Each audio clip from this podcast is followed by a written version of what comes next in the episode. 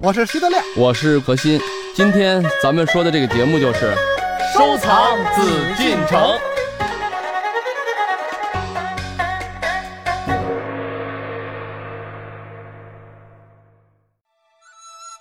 欢迎各位继续关注《艺海藏家》，我是永峰。今天是我们收藏紫禁城的日子，邀请到的还是大家非常熟悉的两位嘉宾何徐人也组合。今天我们和您一起来说一说紫砂壶。我们都知道，紫砂壶具有较好的保温性和透气性能，用来泡茶，茶味醇香，隔夜不馊。长期使用，壶内能够保留余香，空壶内注入沸水，能够散发出茶的香味。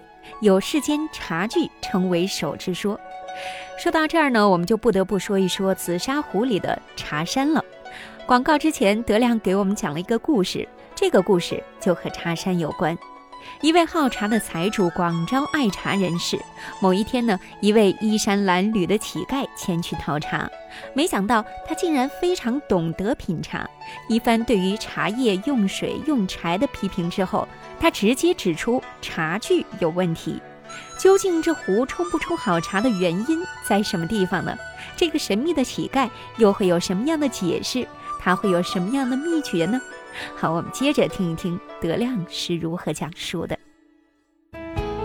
这里是艺海藏家。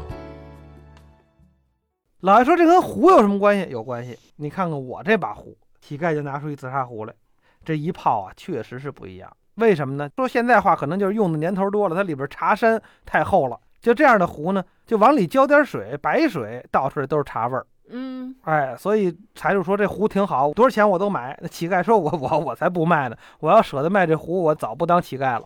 这个故事说明几点：一个爱壶，一个壶有讲究；第三个就是从古至今啊，从清朝到现在，这个人们就讲究这个茶山、养壶、茶秀。对。但是在科学来说，这茶锈恐怕也不太好。说这个茶锈啊，里边含一些个什么锌呐、铁呀、汞啊、就水银啊这种微量金属。可是我曾经听说一故事，有一外国人看到一老太太 拿着一把，应该说是养了好几十年的壶，那里边茶锈有那么很厚的一层。外国人就跟他说：“老太太，您这壶啊，您卖给我一千美元，我拿走。”老太太高兴啊，回去之后呢，把它里里外外洗了个干净，第二天包好了给那外。外国人，结果他不认了。他说：“这不是我要的那把壶，我就要您里边那茶垢。为什么呢？说里边有类似于钛的一种东西，可以防癌致癌。当然，我们不知道这是不是有科学依据啊。”老太太说：“没事，你再等我们几十年，我再给你玩一遍。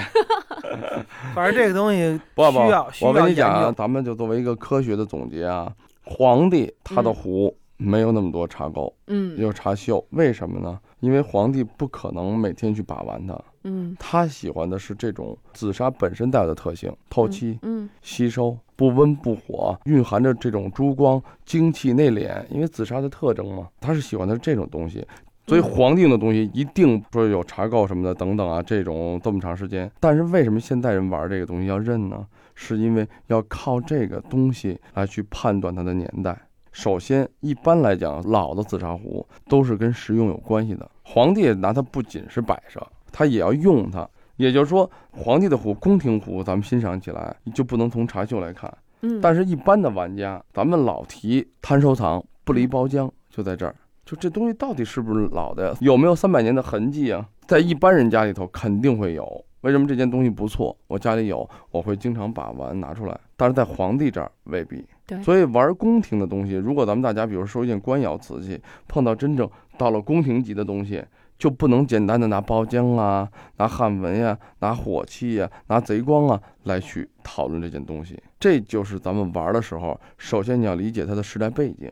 您不能说皇帝的东西，这是康熙的，不可能。为什么？他他根本不旧。皇帝这壶只用过一次，或者一次都没用，拿到宫里头，可不可能啊？跟新的一样，你就不能拿这个去判断了。那拿什么样的东西来判断呢？就比如说，咱之前知道康雍乾各个时代瓷器不同的一些特点。对，咱们现在就是讨论拿什么来判断呢？就拿一些它的特征来判断。对，对吧？比如说康熙的特征是什么呢？因为他是刚开始把紫砂作为收藏的对象。明代什么概念？明代是认可了紫砂壶。嗯。叫做认可阶段。但是清代发展到了什么？发展到了已经在宫廷里被皇帝来能把玩，作为一件就是很重要的啊，宫廷的一个陈列了，一个重要的把玩的器物了，地位就完全不一样了。康熙的时候，沙料的选择来说，开采的技术也好了，选些细沙，选材上有了很大的飞跃。嗯，有好有坏。有不同层次、不同档次的沙料，这是第一点。第二点呢，因为从康熙的时候，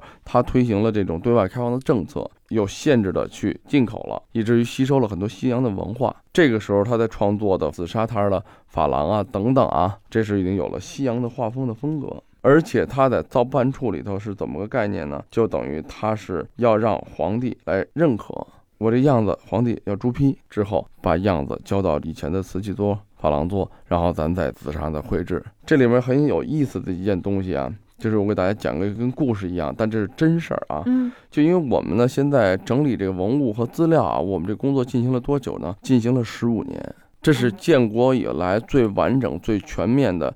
就这样，文物大清理到现在为止，我们有三次。建国刚开始接手故宫做一次清理，那个时候人是很简单的。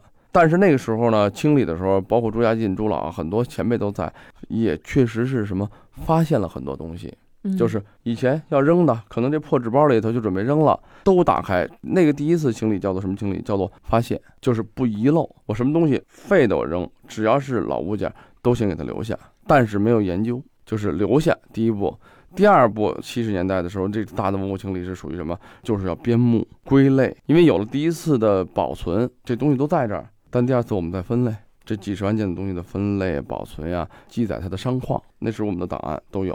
第三次就我们这次大清理，这回就叫做核对加研究。核对的同时，有些问题要发现。那我们这次就发现了什么呢？我们以前记载就是档案上都明确的有康熙什么什么时候的东西，同意这个样子去珐琅座去做去烧制。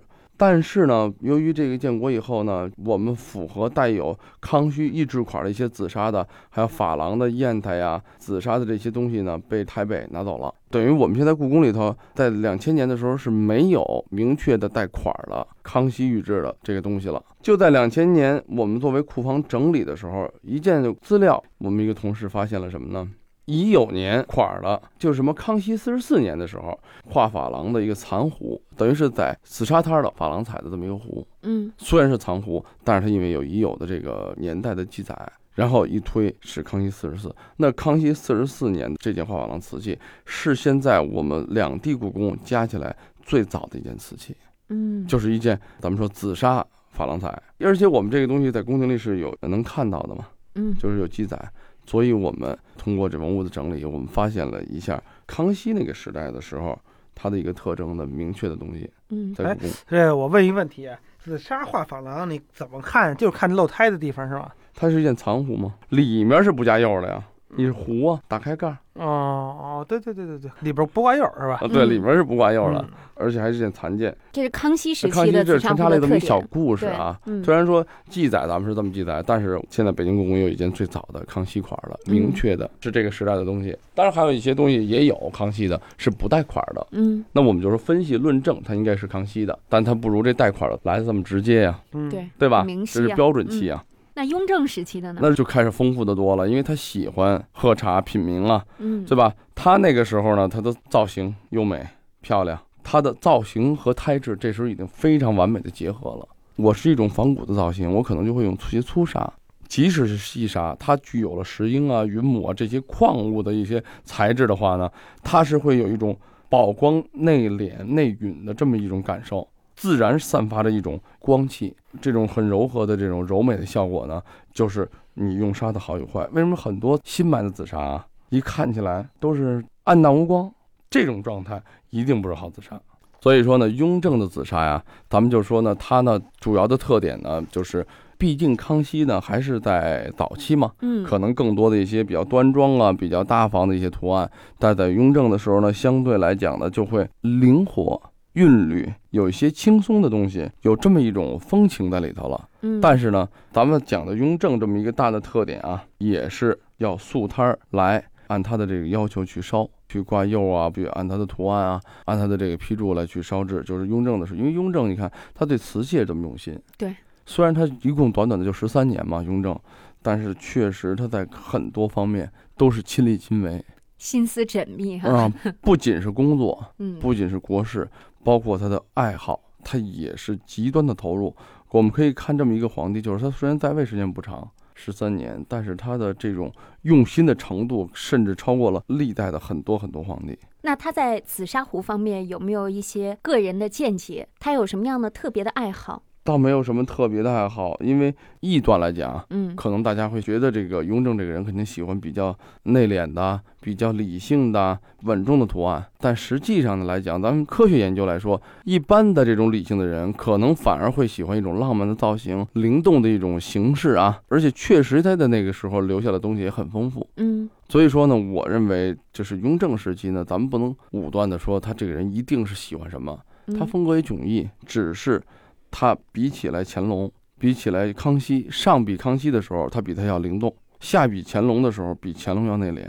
嗯，他是处在一个承前启后的阶段，就这么一个方式。而到了乾隆，我们叫做全盛期、爆炸期、爆发期、鼎盛期。为什么？因为乾隆是继承了他爷爷、他爸当时的所有的一些优点，同时他对工艺的要求极端之高。也就是说，工艺上。好之又好，造型上美之又美，奇之又奇，繁勇又繁勇。为什么他希望在他这个时代做出和别人不一样的壶？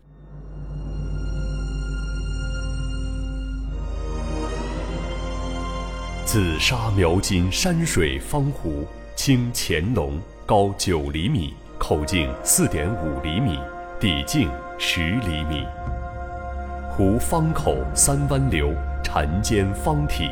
下呈四方折角包边足，紫色砂泥通体金彩篆书装饰，腹一面绘金彩山水人物纹，另三面有金彩乾隆御题五言诗，雨中留于山居集景杂咏节选。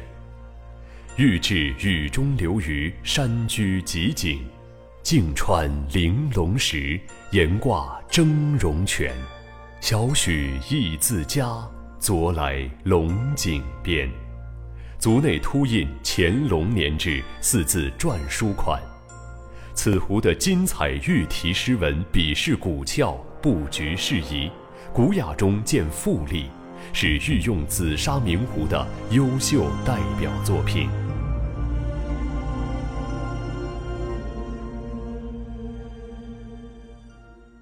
我们大家就是简单来分析一下这几个皇帝啊，这是清代的一些特征嘛，对吧？从这个康熙的一种继承啊，刚刚开始成熟起来，到雍正的一种理性的回归，而到了乾隆就变成了一种不管是工艺美术的一种爆发，一种飞跃。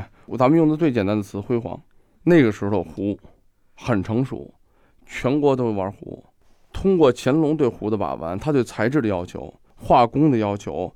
工艺水平的要求，还有数量的要求，造就了什么？当时紫砂的这种成熟程度，紫砂的器型，紫砂的这个使用类型等等啊，它的东西变成什么？和一和瓷器去相比肩了。已经那个时候，紫砂专门在这个宜兴市供宫廷用烧这个坯子，然后咱们再来到这个北京再去画啊等等啊，就也就是说，整个这方面来讲，到了乾隆。而且通过皇帝玩这东西，那这个王公大臣、地方富甲，我也玩啊。紫砂的文化、紫砂的地位就被空前的提高了，嗯，成为了在乾隆的时候真正成熟、有品位的这么一个收藏品类了。那您说，现在我们在收藏的过程当中，很多人追求名家名壶，嗯，那在宫廷当中有没有这些类似的名壶、名家所制的？宫廷来说，它肯定是有啊，因为那个时候，比如说啊，咱们现在玩的这些壶，你看明有十大宾，在清朝的时候，像什么程寿珍呀，像什么冰心道人呀，因为他好嘛，对吧？咱们有时候就叫做冰心壶，但是跟现在的冰心千万不是一回事啊。一片冰心在玉壶，对，就咱们这个我觉得啊，这个玩壶啊，从我个人来说啊，嗯，不玩老壶。假如说您喜欢壶，现在不都玩新壶吗？对，喜欢壶，我就拿它喝水。您就买一当代名家的，呃，也别太名家。我感觉也是，我花几百万啊买一个国家级工艺师的也没用，就是几千不是没用啊，关键是咱们理念不一样。对，因为你看刚才那个永峰问的，你说清朝的时候也有名家。是吧？杨彭年呀，什么这个曼生壶啊，等等啊，这都是名家壶。那个时候的名家，皇帝可以玩，皇帝那个时候命人制造的一定是真品。为什么？是你亲自给我做。皇帝也没有，除非他宫里面旧藏的，他也不会特意去找一个明代的壶。说这个供春壶，我非要找一个供春壶来说。而且我们现在真的是买一个老壶啊，真的有的时候不如现在的壶，因为现在壶新做出来的，它各方面也好，也完整，也仔细。这老壶基本上那壶盖都是光亮的。哎，我们说得严丝合缝，你老壶没有严丝合缝的，全是逛的的。我这个这个东西，它当时也可能是严丝合缝，后来是因为时间嘛，它毕竟紫砂有一些伸缩性。嗯，而且毕竟你弄一个一百年以前的壶，你拿它泡茶，我老觉得它不干净。这是从卫生角度，一百年前的壶倒没关系，关键就是这个得量是说的很朴素的一个收藏道理，就是你真的能不能拿到一百年前的壶呢？你说有没有？一定有。咱们说清代的时候，因为壶那时候就开始壶的工艺比较多了啊，种类各方面很丰富，你能拿到。但是你能拿到皇帝能拿到那种壶吗？宫廷壶，咱们今天讲吧，就是说宫廷为主啊。宫廷壶你能拿到吗？那您跟我们说一说宫廷当中皇帝用的比较有代表性的，现在我们能够看到的哪一款壶？这个问题首先就是我觉得有点问题，为什么呢？没法看到，这么问。对，皇帝用什么壶？嗯，他用的壶是不分种类的。嗯，比如说他现在用的是这个有款的，叫做乾隆御制。嗯，不知道是哪位大师做的，做他的壶的人一定是大师，只是不可能让你出款。嗯。但是有的时候从名家，比如说曼生壶，比如说像什么刚才咱们说的程寿珍或者冰心壶啊等等，那是因为他在外面做出来的名家壶，嗯，可能皇帝喜欢了，看到了，哎，这把壶或者地方官员奉献给进贡给皇帝，嗯对吧？他会用到了，这壶确实不错。如果地方大员给皇帝了，可能也礼节上会收，放在那儿永远不用了。他用了可能就用了，但是他用的。什么概念呢？现在咱们资料上能看到的一些壶，现在咱们后期有无数人去仿。最简单的，像是我们说这个朴素的什么中文壶啊，像以前皇帝还用过南瓜壶、茄瓣壶啊，就是这个头嘛，等等啊，生壶哈，就是各种壶型呢都有可能用到。而且过去老的壶型啊，嗯，老的壶留的现在的很少。为什么呢？汉中湖过去大多数的壶不是像我们现在放在茶海上，哎，这个浇水完了以后倒茶，不完全不一样。是过去讲究是什么呢？拿到手里，电视剧过去经常看得见，这人哎手里托一小茶壶，没事扒的滋儿都喝一口。这个也是咱们一说起来啊，民国时期的玩法了。那个时候紫砂为什么会摆在多宝格里头？跟瓷器、跟它的玉器、跟它这个一些摆件放在一起呢？也就是说，它不是实用品，不不不是完完全全的实用品。对，就是它有它的陈设功能。对，所以我知道德亮那紫砂壶为什么会摔了。嗯，他不应该用它喝茶。嗯，摆到那儿你就不会摔。应该用它喂猫。不是，它它可能我估计就是摆在那儿摔的。嗯。哎，我记着啊，过去喝紫砂壶都是搁在手里的，嗯，对，而且讲究手巾板儿。紫砂壶过去啊不叫紫砂壶，在北京啊叫泥性壶，但是其实也不叫泥性壶，叫宜兴壶。哦，哎，但是它这这个就这个谐音了啊。对，北京人说话又又那个快。泥性壶，哎，您这泥性壶不错，这泥性壶传了两辈五了，我爷爷那儿传到我这儿了，都讲究是在外边拿到外边显摆来。为什么老端着壶出来？滋儿都喝一口。现在啊，咱们这茶馆里不是有斗茶斗壶的吗？而且这个，您想，咱知道这个紫砂导热最快，所以你拿开水哗一冲，非常烫。嗯，所以呢，这拿壶啊，还讲究拿好的这个手巾板儿垫到手心里，上面再拿着小茶壶。哎，你看过去经常有这样，晚清时候的这个长袍马褂，手里拿把壶，其实手里还有手巾，这样喝呢就很容易 醉。所以老壶恐怕留下来的。也不多，真正好的故宫里那些摆着的，您也拿不着，都在故宫里呢。对，过去使的这些个也不错，当时可能也得值个几两银子的，挺好的。确实，到现在留着也不错，但是会脆的。但是就都基本上都脆了。确实，紫砂呢，咱们说在宫廷里面的东西都有陈列和摆设的效果。嗯，而且过去这紫砂壶还有一个什么用处啊？打脑袋，还有这功能？对，非茶壶、非茶碗，啪，这一茶壶把脑袋开了，可不是瓷壶。瓷壶这一下，这人就死了，都是紫砂壶。说俩人聊着聊着打起来了，你怎么这样？啪，这一茶壶把脑袋碎了，一定是紫砂壶。你说这个，咱咱们这收藏紫禁城节目就聊到打脑袋开瓢去了。这这也是民俗啊，而且过去有的时候是这样，自个儿打自个儿。比方说街面上的流氓啊，这茶馆里演的那些个见着了。不是干不过人家了，梆给自己一下，也不是干不过人家，就是所谓流氓啊，就是街面上的混混是这样，不见得真打你，真拿刀剁你那不成，谁都知道犯罪是吧？就是俩人一见面怎么着，自残，来啪一下，自个儿把自个儿脑袋踩出血来了，行吧？这个这是一种可以叫威慑，也可以叫那意思，我就是干着我混这个的，不是我对自己都能这么狠，哎，你别容我动手，这意思。还有那个儿子不孝顺，他爸爸直接拿起壶啪往脑袋上一砸。碎了，其实紫砂壶打在脑袋上，它破流血，但是伤不大，因为它软嘛，毕竟它没有瓷器那么硬嘛。就是过去为什么经常会说啪，这小茶壶把脑袋给碎了？为什么？因为就是因为拿紫砂壶。嗯，为什么老陈设老紫砂壶为什么到现在其实不多？为什么有一半碎了，有一半自个儿打脑袋了？这是你个人的研究啊？对对对，德亮 的理论，嗯，有道理。就是反正不管怎么样，这个情况吧，因为紫砂在宫廷来讲，咱们聊宫廷，嗯，是以实用和陈设；但是在民间来讲呢，紫砂有一大半的功能还是实用，嗯，因为它的实用效果好，就咱们在用的过程中，大家才能道出谁好谁不好。你纯摆在那儿，凭什么你的壶好啊？倒水一用才知道吗？对吧？所以是这种流传下来的老东西就越来越少了，嗯，尤其名家。所以我讲呢，就是通过咱们聊一聊紫砂，因为紫砂是一个话题很大，对，为什么呢？从它的开采、原料、工艺制作、工艺的流程就很复杂，对吧？然后还有它的最后它的这个传承啊，还有它的审美取向啊等等太多了，对。所以说我对大家的这个意见啊，因为现在收藏有这么一个概念啊，新的肯定比不了老的。而唯独紫砂这么一个门相呢，就现在来说，新的可以跟有些老壶，就是这个东西老壶是老，嗯，就是民国或者清末没有款儿，很普通的壶，你比不了现在的新壶。为什么现在的新壶的用料、做工、大师的水准很高，价格上直追于老壶，嗯，甚至比老壶要高。艺海藏家正在播出，本内容由喜马拉雅独家呈现。